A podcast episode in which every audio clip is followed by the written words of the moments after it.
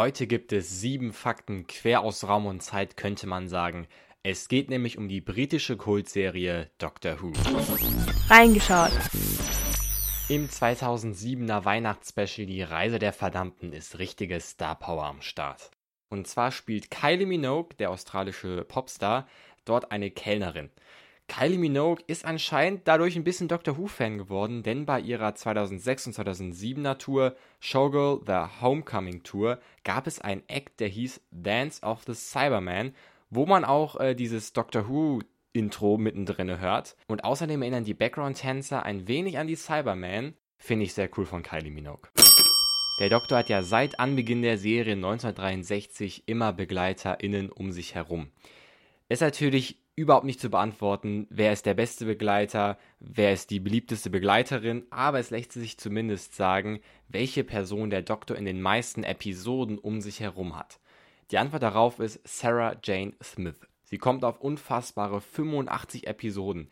Ihr erstes Auftreten war im Jahre 1973 und das letzte Mal kam sie vor 2009 in ähm, Das Ende der Zeit mit David Tennant. Außerdem hatte Sarah Jane Smith mit The Sarah Jane Adventures ihr eigenes Spin-off. Ich bin mal gespannt, ob irgendwann noch ein Begleiter, Begleiterin an diese starke Zahl von 85 Episoden rankommt.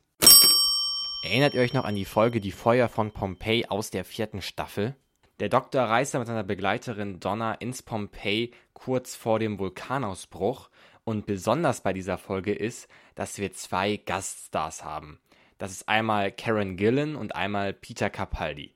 Das Besondere ist, dass Karen Gillan nur eine Staffel später in der fünften Staffel Amy Pond, die Begleiterin des Doktors, spielt. Sie ist aber bei diesem Auftritt so stark geschminkt, dass wahrscheinlich die wenigsten Zuschauer sie wiedererkannt haben. Peter Capaldi spielt ja dann ab der achten Staffel den Doktor und weil er nicht geschminkt war und es ziemlich offensichtlich wäre, dass diese Figur schon mal vorgekommen ist, hat man das ziemlich clever gelöst. Und zwar gibt es, glaube ich, in der neunten Staffel eine Erklärung dafür. Da möchte ich aber noch nicht so viel spoilern. Finde ich aber ziemlich interessant, dass wir zwei Doctor Who-Stars schon vor ihren eigentlichen Rollen in der Serie haben. 2013 ist ein Film erschienen, der sich mit der Entstehungsgeschichte von Doctor Who befasst. Der Film heißt Ein Abenteuer in Raum und Zeit. Da geht es vor allem um den ersten Doktor und der wird dort gespielt von David Bradley. Den kennt ihr vielleicht noch als Hausmeister aus den Harry Potter Filmen. Der Film ist nicht das erste Mal, dass David Bradley den ersten Doktor verkörpert. Er tritt in dieser Rolle auch im Weihnachtsspecial 2017 auf. Für den nächsten Fakt wird es ein wenig weihnachtlicher. Doctor Who ist ja bekannt für seine alljährlichen Weihnachtsspecials. Und von all den Weihnachtssongs, die man auf dieser Welt wählen kann, hat es vor allem ein Song den Doctor Who-Machern ziemlich angetan. Die Rede ist von Merry Christmas Everybody von Slate aus dem Jahre 1973. Kleiner Disclaimer, in meinen Augen übrigens auch der beste Weihnachtssong aller Zeiten.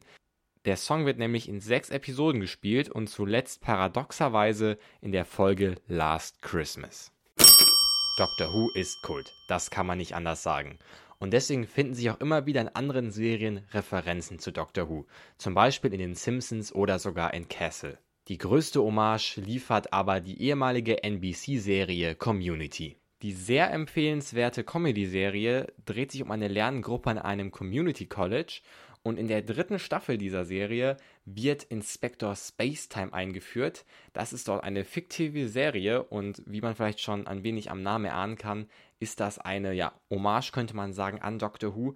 Der Inspector Spacetime in Community reist äh, nicht in der TARDIS, sondern in einer roten Telefonzelle, welche ja typisch für ähm, Großbritannien ist. Auch eine Form von Daleks gibt es dort, die heißen dort Blorgons und sehen echt äh, zum Verwechseln ähnlich aus. Ähm, naja, fast. Die Hommage geht in der Serie so weit, dass man sogar in der vierten Staffel Doctor Who, in Anführungszeichen, eine ganze Folge gewidmet hat. Dort besuchen nämlich die Hauptcharaktere die Inspector Spacetime Convention und erleben da allerlei Sachen. Besonders ist auch noch, dass Matt Lucas dort einen Gastauftritt hat. Und wie wir äh, wissen, ist er wenig später als Companion zu Doctor Who gekommen. Doctor Who ist ja längst nicht nur in Großbritannien ein großer Hit, sondern in der letzten Zeit entwickelt sich die Serie auch in Amerika und Europa zu einem Publikumserfolg. Deswegen diente die Serie vielen Schauspielern als Sprungbrett für deren internationale Karriere. Ein paar Beispiele kann ich euch jetzt mal nennen, und zwar Karen Gillen, welche Amy Pond gespielt hat, spielte zuletzt in der Jumanji-Reihe mit, die ein unfassbarer Erfolg war. Und Jenna Coleman, welche wir besser als Clara Oswald kennen, spielt die namensgebende Rolle in der Serie Victoria. Das waren auch schon die sieben Fakten zu Doctor Who. Doctor Who könnt ihr kostenlos in der ARD-Mediathek gucken, wahlweise sogar mit dem Originalton. Außerdem läuft die Serie immer dienstags um 21.15 Uhr auf One. Da läuft, glaube ich, bald die neunte Staffel, würde ich mir auf jeden Fall mal angucken. Wenn euch die Folge gefallen hat und ihr nie wieder was verpassen wollt, dann folgt reingeschaut gerne auf Instagram. Da ist der Podcast reingeschaut-podcast. Ich bedanke mich ganz herzlich fürs Zuhören. Bis dann. Ciao.